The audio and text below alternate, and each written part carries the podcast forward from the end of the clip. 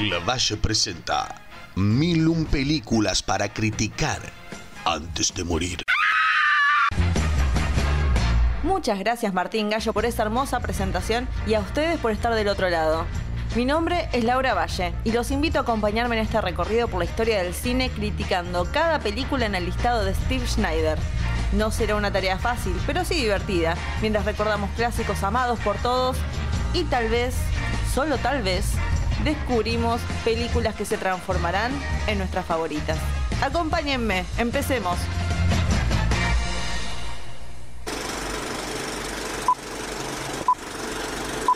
Mary Poppins, what is the meaning of this outrage? I beg your pardon. Will you be good enough to explain all this? First of all, I would like to make one thing quite clear. Yes? I never explain anything. Do you mean to tell me that my children have been roaming about Salzburg dressed up in nothing but some old drapes? And having a marvelous time. They have uniforms. Straight jackets, if you'll forgive me.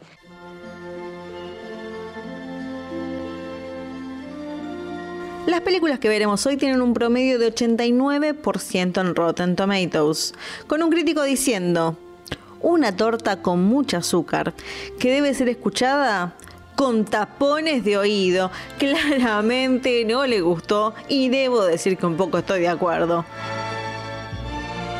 Dos niñeras que cantan.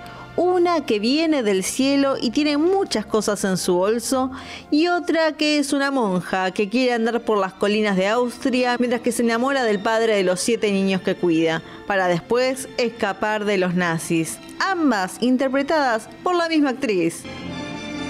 Hoy repasamos dos películas icónicas de Julie Andrews. Por un lado, tenemos a Mary Poppins del año 1964, dirigida por Robert Stevenson, con guion de Will Walsh, Don Dagrad, basados en la obra de P. L. Travers, y The Sound of Music o La novicia rebelde, nada que ver, de Robert Wise, con guion de Ernest Lehman, basado en el musical escrito de Howard Lindsay y Russell Cruz, y basado en el libro de María Von Trapp con las actuaciones de Dick Van Dyke, Karen Dotrice, Matthew Garber, Christopher Plummer, Besito al Cielo, Eleanor Parker y Richard Hind, entre muchos más.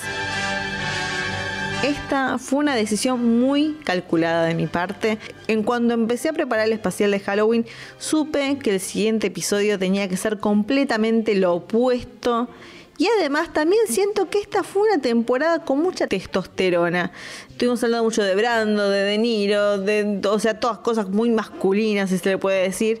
Y esta segunda parte de la temporada tengo que encontrar más películas para destacar el trabajo femenino. Y estas dos películas realmente hacen, eh, destacan el talento de Julie Andrews, así como también ambas funcionan gracias a ella. Y para hacer dos papeles tan memorables al comienzo de su carrera, Quería analizarlos un poco porque me asombro que no tenga más películas en su tintero considerando que esto fue solo el comienzo. Tengo que empezar con Mary Poppins y siento tan innecesario detallar de qué trata la película porque para mí es parte de la infancia general.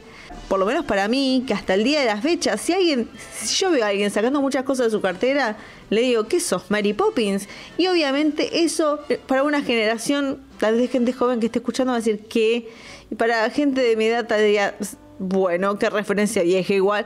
Y para gente muy vieja van a decir, bueno, está bien. No sé, yo lo sigo pensando. Para mí es una película que, que formó parte de mi infancia. Así que, bueno, ya está, suficiente.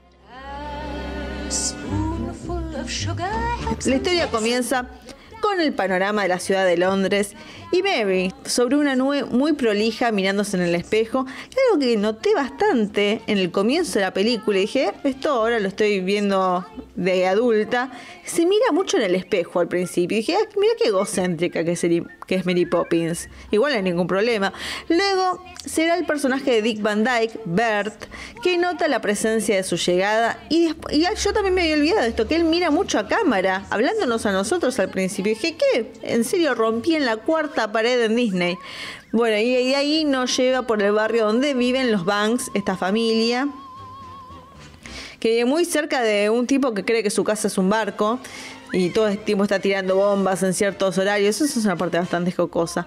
Ahora, los Banks tienen a los niños Jamie y Michael eh, también está la madre Winifred, que está en la suya por completo, es buenuda, eh, está luchando por el voto femenino, algo que yo obviamente de chica no le presté atención. Y ahora digo, ah, mira qué bien, qué buena la causa, aunque a mí está en cualquiera. Y el padre, que es George Banks, que trabaja en un banco, jajajaja, Banks, banco.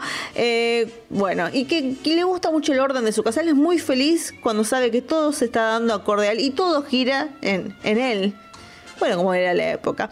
Cuando se presenta la situación de la búsqueda de una niñera, los niños escriben un anuncio cantado eh, pidiendo todo lo que quieren una niñera, que quiera jugar, que sepa cantar, etcétera, etcétera.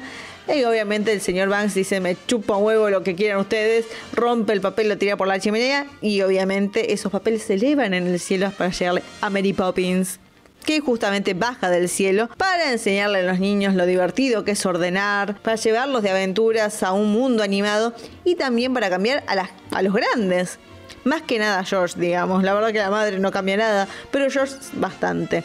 Hay muchas cosas que me acordaba, como bueno, decir que me acuerdo de supercalifragilístico espialidoso es una pavada.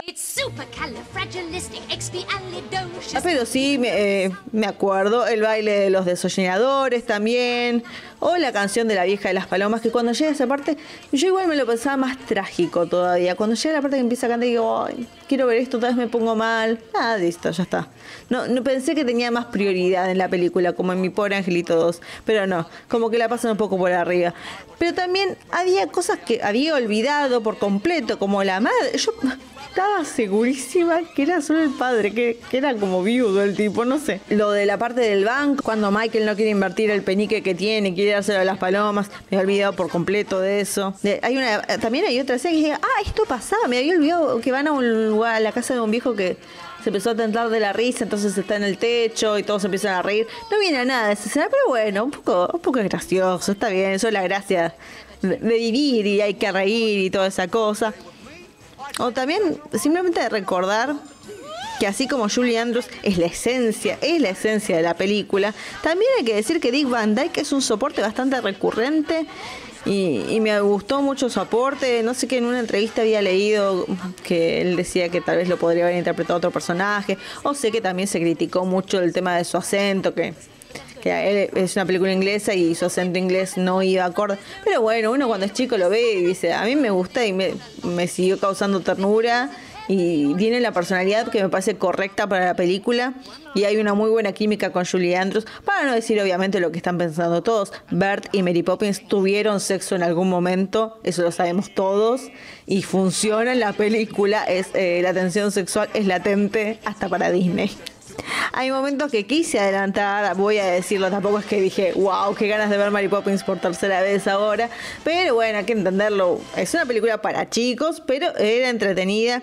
Las canciones, es un musical, pero tiene, siempre está el tema del musical y la distribución de las canciones y creo que fue correcta hay una parte que sí parece como demasiado, pero después para un poco, me parece justo y necesario.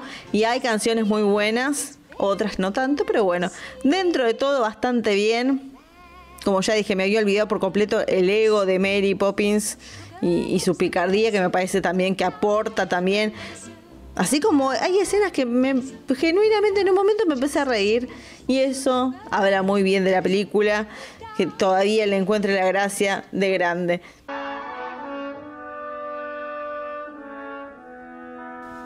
Ahora, Mary Poppins siempre fue parte de mi vida, eh, como ya digo, fue el VHS que alquilaba cada tanto y que seguía recordando, pero debo decir que la novicia rebelde la vi recién ahora para el podcast.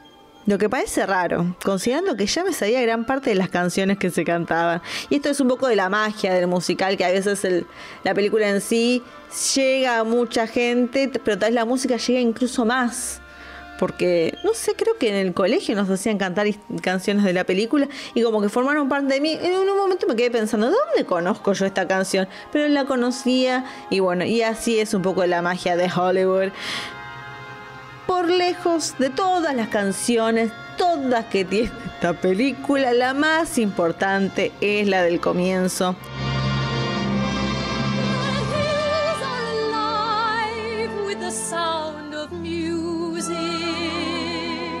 Viendo un paisaje hermoso de Austria por arriba, así, toda la belleza imponente, hasta llegar a encontrar a María cantando sobre las colinas que están llenas de música, etcétera, etcétera. Ella es claramente, bueno, hay una en un video ensayo de YouTube, que a mí me gusta mencionar los videos ensayos, como ya saben, eh, se hablaba mucho de la típica canción del musical donde la protagonista o el protagonista expresa en una canción el deseo de libertad, el deseo de otra vida, que se puede encontrar en La Bella y la Bestia, en Moana, en Frozen, bueno, en diferentes canciones, películas infantiles o musicales, pues debe haber también en musicales para grandes, y en esta el principio de la película es establecer que el personaje de María tiene un deseo mayor, una libertad, es un espíritu libre, lo cual sorprende cuando termina la canción ver que tiene como una túnica de monja que está ahí tirada y ay, se olvidó de que tenía que ir a la, a la misa. Además, empezamos con esa canción sobre el espíritu libre. Le sigue inmediatamente otra donde las monjas directamente dicen, ¿qué hacemos con María? Es como tener un relámpago en la mano, estas monjas y sus metáforas y demás, y cómo, bueno, cómo se la contiene y demás, al punto en que deciden eh, ofrecerle este trabajo de niñera de los Bontrap, de los niños Bontrap, que son siete, que se quedaron sin madre, y el padre George, hay que decirlo, Mary Poppins, María, George Banks, George Bontrap, mucha casualidad, ¿eh? es muy rígido, usa un silbato, tiene mala onda, igual que lindo verlo a Christopher Plummer joven. Eh, aunque en un principio los niños se rebelan con, con María, esto realmente dura dos minutos de película y después la aman a su nueva institutriz porque canta de las cosas que le gustan y los cuida de los relámpagos, etcétera, etcétera.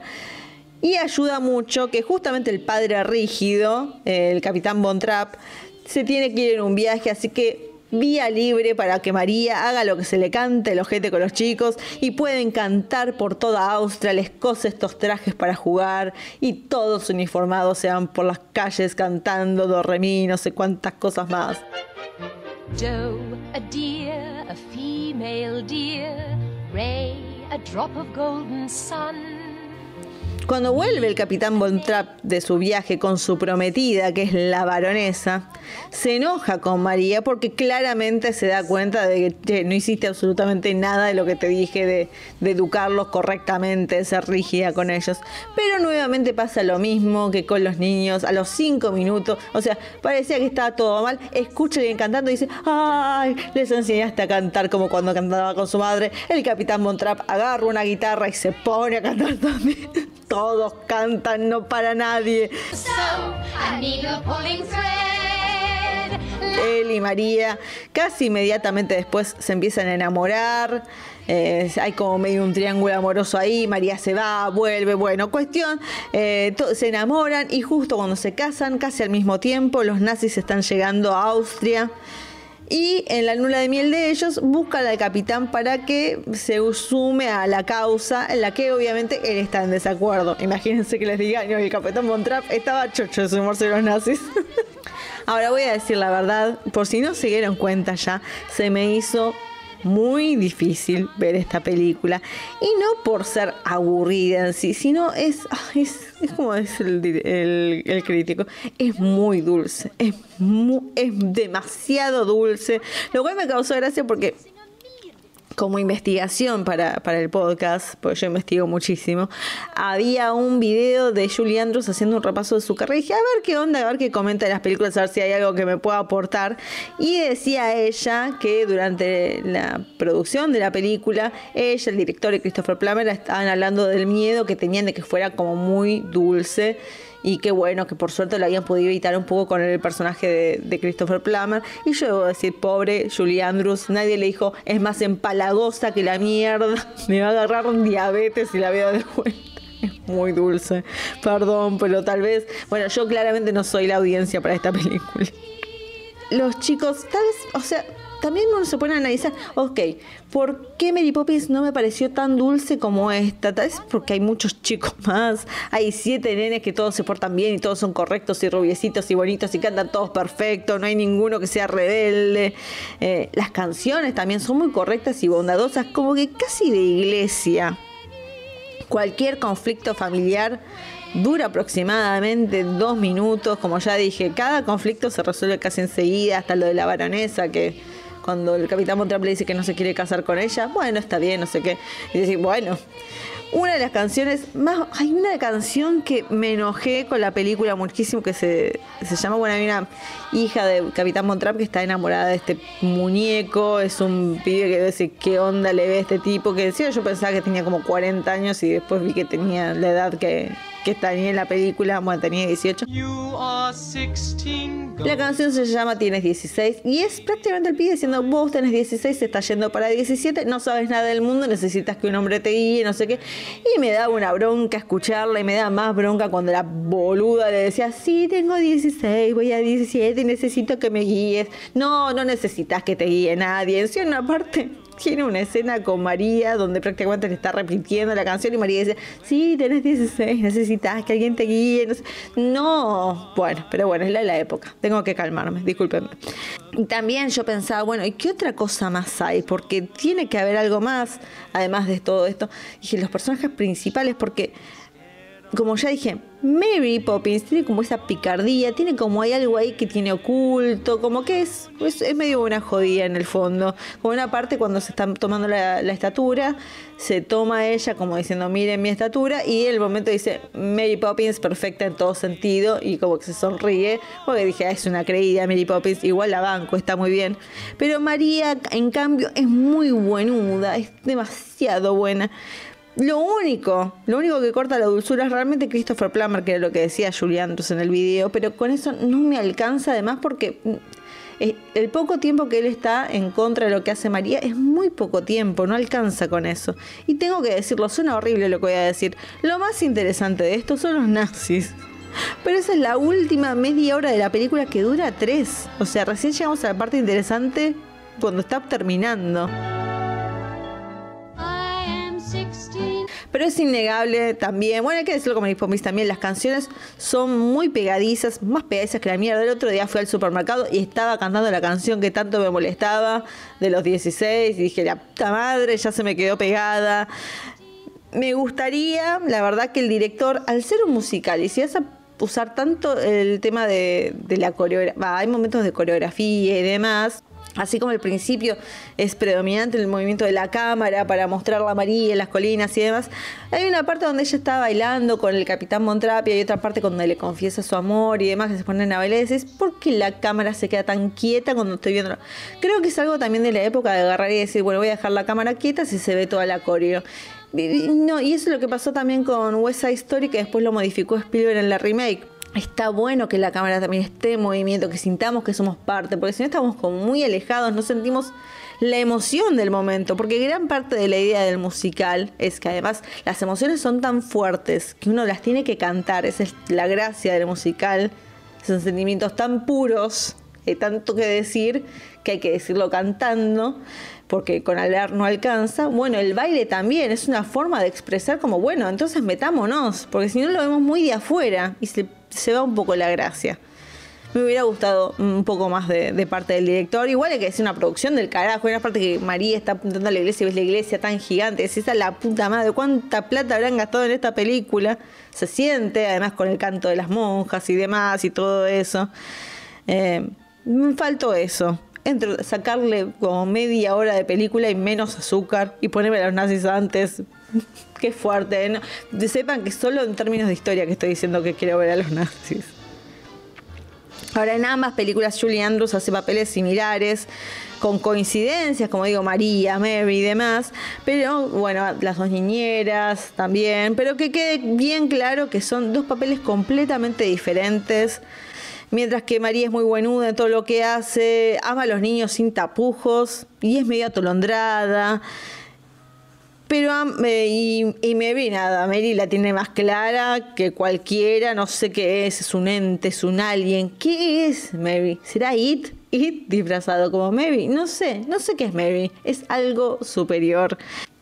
Pero ambos personajes cantan hermosamente y eso es algo que define también a Julie Andrews, que es su voz, que bueno, la perdió después en los 90, pobre, por una operación, pero bueno, no vamos a entrar en eso yo creo que un poco analizando el tema de su carrera, Además de que claramente, o sea, ella no quería, pero se terminó en cierta medida encasillando, hacer dos papeles tan importantes en su carrera, un año a otro, que sean de niñeras, o sea, aunque sean personajes diferentes, la gente ya te asocia con ese papel o con esa persona buena. Tampoco ayuda que después es una película de Hitchcock que tal vez quedó medio en el olvido.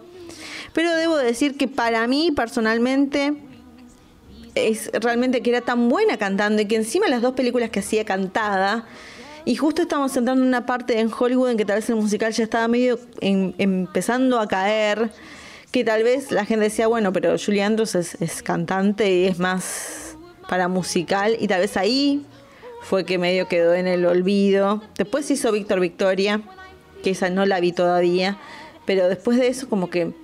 Y es una pena porque claramente era extremada, es extremadamente talentosa. Debería tener una filmografía mucho más grande de la que tiene. Decir que la única película que conocía de ella, que no era Mary Poppins, era el Diario de la Princesa, me da vergüenza. Pero bueno, hay que decirlo, tampoco hizo tanto y no sé si fue por decisión propia o decisión de Hollywood, lo que sería una pena porque, nada, mucho talento. Y hay que decirlo, por si no lo sabían, Mary Poppins fue su primer película. Imagínense, ustedes no hicieron nunca una película y de repente es una de las películas más icónicas de la época, un clásico, y, ustedes son los protagonistas y siempre van a ser recordados por eso. Es muy fuerte. Así que claramente se podrán dar cuenta que de estas dos películas, para mí, solamente hay un clásico, es Mary Poppins de acá la China. Es el clásico, es inamovible, no tengo dudas de eso. Eh, el otro tal vez no tanto, pero sí creo que, que ella es un clásico, una actriz que realmente parecía, parece que podía hacer todo y que lamentablemente no sé si realmente se vio encasillada, tal vez por eso, por ser demasiado buena. Es, el, el castigo por ser demasiado talentosa, Julie. Datos de color. Bueno, vamos a ir primero con Mary Poppins, que hay algo, un datazo de color, que es en realidad una historia que les voy a contar. Ahora, Julie Andrews, sí, hizo su primera película con Mary Poppins. Ese fue su debut cinematográfico, pero ella venía de hacer teatro y había hecho la obra de teatro de My Fair Lady o Mi Bella Dama. Cuando se habló de la adaptación de hacerla, My Fair Lady, al cine, todo el mundo esperaba que la eligieran a ella como ser la protagonista. Y en cambio eligieron a Audrey Hepburn porque, bueno, era Audrey Hepburn y demás. Aunque Audrey no cantó, cantó en la película, pero la doblaron al final. Y todo el mundo histérico de cómo la habían dejado fuera a Julie Andrews. Pero nadie sabía que al mismo tiempo ella estaba esperando que la tomaran, no la tomaron. ¿Y qué le tocó hacer sino el papel de Mary Poppins? Llegó la noche de los Oscars y obviamente se llevó la estatuilla sobre Audrey, que es como todos lo, pintaron como la venganza de Julie de que no le dieron el papel que le correspondía y igual se llevó el Oscar. Pero bueno, cosas que pasan en Hollywood. Ahora que decir, bueno, también hay que mencionarlo, estamos hablando de Disney, estamos hablando de, Mary Poppins. No sé que también hay una historia con la que la mujer que escribió la, el libro y demás. Yo no me meto en esa, no sé todos sabemos que, Walter estaba medio era un simpatizante de los nazis, también los nazis de vuelta en el, tema, todo tiene que ver con todo, eh, así que no voy a justificar cualquier cosa que haya hecho el señor Walter, pero bueno, ahora de vuelta al tema, en el libro de Mary Poppins, los Banks tienen dos hijos más, que son mellizos, me parece bárbaro que se hayan sacado, pues si demasiada gente al pedo, se hubiera transformado en The Sound of Music.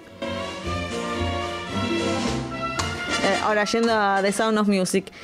Christopher Plummer odiaba hacer la película mientras la estaba filmando. Es más, le decía que era el sonido del moco, se refería así a la película, o SM, que es conocido por masoquismo. Y también no se la bancaba a Julie Andrews. Qué feo Christopher Plummer. Aunque inevitablemente cayó rendido por su simpatía y hasta el día de su muerte fueron grandes amigos. Nuevamente un beso al cielo, Christopher Plummer. El sonido del moco no era un mal título tampoco. y yo me olvidé de mencionarlo. The Sound of Music, o La novicia rebelde, está basada en una historia real. Los Von realmente existieron, o existen seguramente. En María existió, el Capitán Von también y demás. Y realmente se escaparon de los nazis. El tema es que en la película se escapan caminando, lo cual es qué proeza. Eh, pero en la vida real ellos escaparon y se fueron a tomar un tren a Italia, que me parece lo más correspondiente. Eh, se fueron justito porque después eh, Hitler cerró la frontera, así que zafaron con lo justo. Pero bueno, qué fascinante. Y hay que decir también, en la película María está perdidamente enamorada del capitán. En la vida real, la propia María dijo que quería volver a ser monja y que se casó solamente para estar más cerca de los niños. Así es Hollywood, nos venden mentiras, mentiras constantes.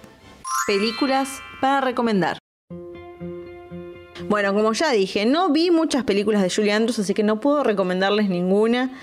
No voy a recomendarles Diario de la Princesa. Vamos a ir con la temática de niñeras, que para mí es hermoso. Y qué mejor que si estamos hablando de una niñera que se enamora de, su jefe y que cría niños maravillosos de nazi tenemos a CC, así que para mí, La Niñera, la serie de televisión del año 1993, creada por Fran Drescher y Peter Mark Jacobson, para mí es obligatorio que la vean, aunque sea hasta la cuarta temporada más o menos. Pero sí, es, es la niñera de todas las niñeras. Véanla, se van a cagar de la risa. Cualquier episodio, pónganlo y listo. Y hablando de películas de niñera, otra que también se enamora de su jefe, pero que tiene también como, hay como una historia medio turbia. Y me gusta porque hay varias versiones de esta novela, muy vieja, eh, que está en Netflix, que está muy buena porque es medio tenebrosa y demás, y tiene mucho sex appeal porque está Michael Fassbender, que eso nunca falla. Es Jane Eyre del año 2011, dirigida por Kari Fukunaga, con Mia Wasikowska y como ya dije, Michael Fassbender. Peliculón película, si tanta dulzura con Mary Poppins y The Sound of Music no lo tolera más, vean Jane Eyre porque la van a pasar bomba. Es un peliculón, recomendada por mí. Bueno, y así terminamos con las películas números 155 y 156 del listado. Hemos ido un poco al musical, un poco a la dulzura y a Julie Andrews, que me parece está muy bien. Y hablando un poco de todo también antes de terminar, quería decirles, hay un montón de ustedes que ya me estuvieron contactando al Instagram del podcast para mandar saludos o decir que les, les gusta, así que les agradezco muchísimo, me, aumenta, me alimentan el ego y me hacen sentir bien por seguir haciendo el podcast, así que sigan haciéndolo. Y si no saben que hay un Instagram de este podcast, les voy a decir ahora, no lo digo nunca porque me cansa de hacerlo, soy muy vaga, pero pueden ir a mil y un guion bajo películas guion bajo pod que ahí publico fotos de los podcasts, de vez en cuando alguna pequeña encuesta y demás, y me pueden decir cosas lindas, que nunca está de más, pero bueno, en serio, gracias por escribirme y seguirme. Eh, nada, eso, un poco de dulzura antes de terminar eh, el, episodio. Así que nada, vayan a ver Mary Poppins por lo menos. Y, vean un poco de sonido. Bueno, no importa, véanlo, tal vez a ustedes les guste y yo estoy pensando que no. Vayan a ver esas películas y vuelvan pronto porque solamente nos están quedando 845 películas para ver y criticar. ¿Cuál seguirá? No lo sé. Solamente sé que nos veremos y será hasta la próxima película.